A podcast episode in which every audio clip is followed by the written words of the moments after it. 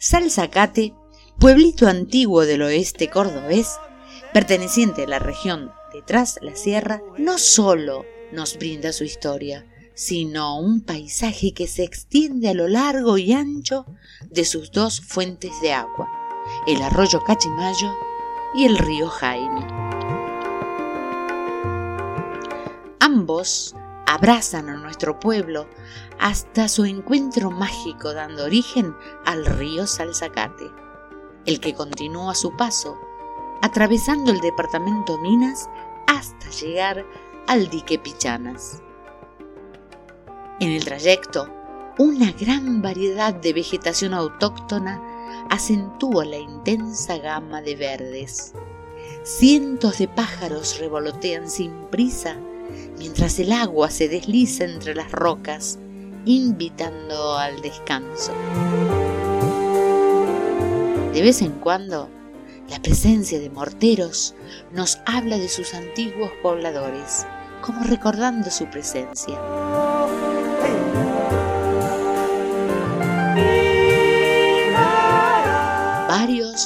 Son los senderos por los que podemos disfrutar una tarde inolvidable en Salzacate. Hoy buscaremos la Casa del Gaucho. A 5 kilómetros al norte de Salzacate existe una pequeña cueva cuya entrada está perfectamente disimulada por la naturaleza. Cuenta la historia oral que en épocas pasadas fue utilizada como refugio de caudillos y perseguidos políticos. Su nombre se debe a que allí encontraron bártulos gauchescos, calculando su procedencia de principios del siglo XX. Según cuentan los antiguos pobladores, hace más de 100 años, esta cueva fue descubierta por un vecino del lugar llamado Fidel La historia pasó de boca en boca, contando lo siguiente.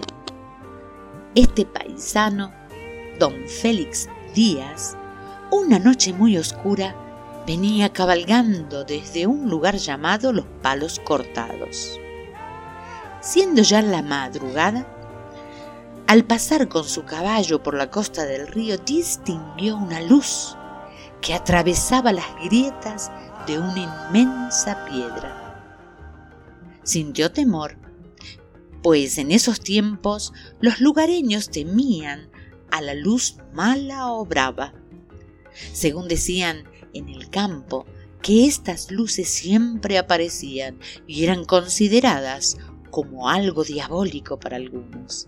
Otros, en cambio, opinaban que se trataban de almas en pena, pero que desaparecían al rezar una oración.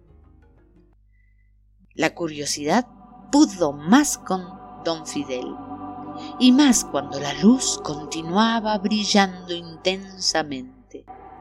Decidió llegar hasta su casa que quedaba muy cerca y que servía a la vez de cuartel general de los montoneros. Con un grupo de hombres regresó hasta el lugar y en el momento que se acercaban un gaucho desconocido surgió de la enorme piedra huyendo entre el monte hacia el norte.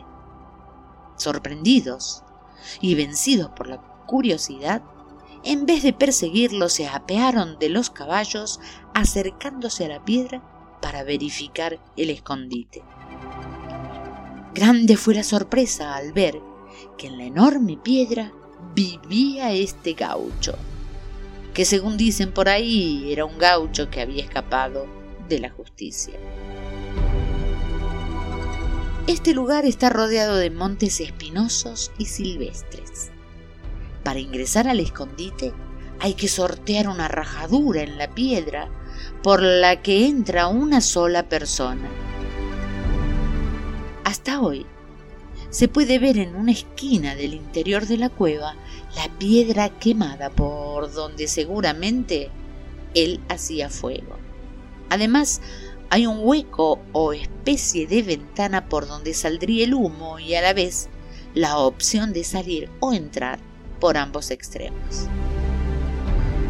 completando el relato sobre cómo descubren la casa del gaucho, cuenta la historia que estos hombres al ingresar al escondite encontraron una montura plateada, un freno y cabezal con casquillos también de plata y un apero, que era seguramente su cama. La historia oral cuenta que la montura plateada fue exhibida por distintos lugareños. La última persona que la tuvo en su poder, según dicen, fue un criollo llamado Ramón Guzmán, más conocido en el lugar como Ramón Gallina. Después desapareció. Claro, esto sucedió hace muchos años. Y hasta hoy nadie sabe qué fue de la montura plateada de la casa del gaucho. Una historia o leyenda que nos invita a conocer este lugar arrullado por el río y las aves del entorno.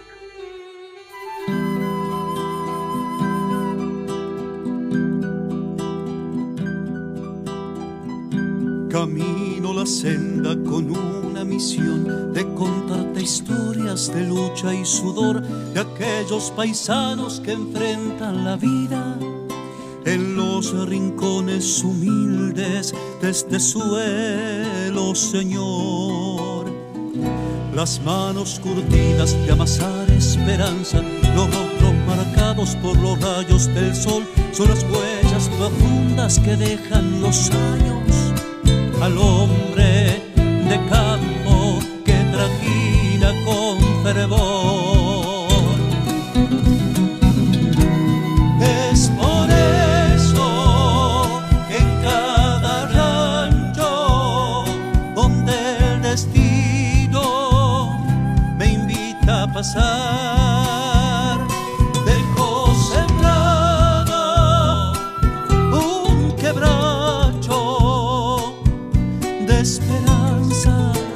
Amor y de amistad. Voy dejando huellas en el andar, voy dejando huellas en el sembrar,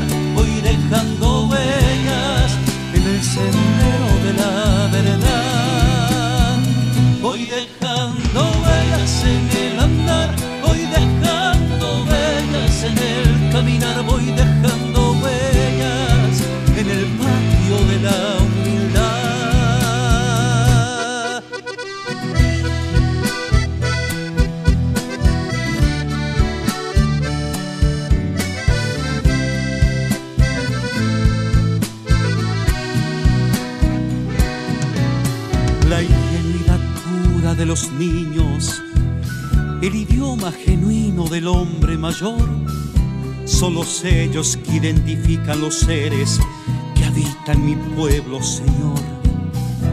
Es por eso que en cada rancho donde el destino me invita a pasar, dejo sembrado un quebracho de esperanzas, de amor y de amistad. Voy dejando huellas en el andar, voy dejando huellas en el sendero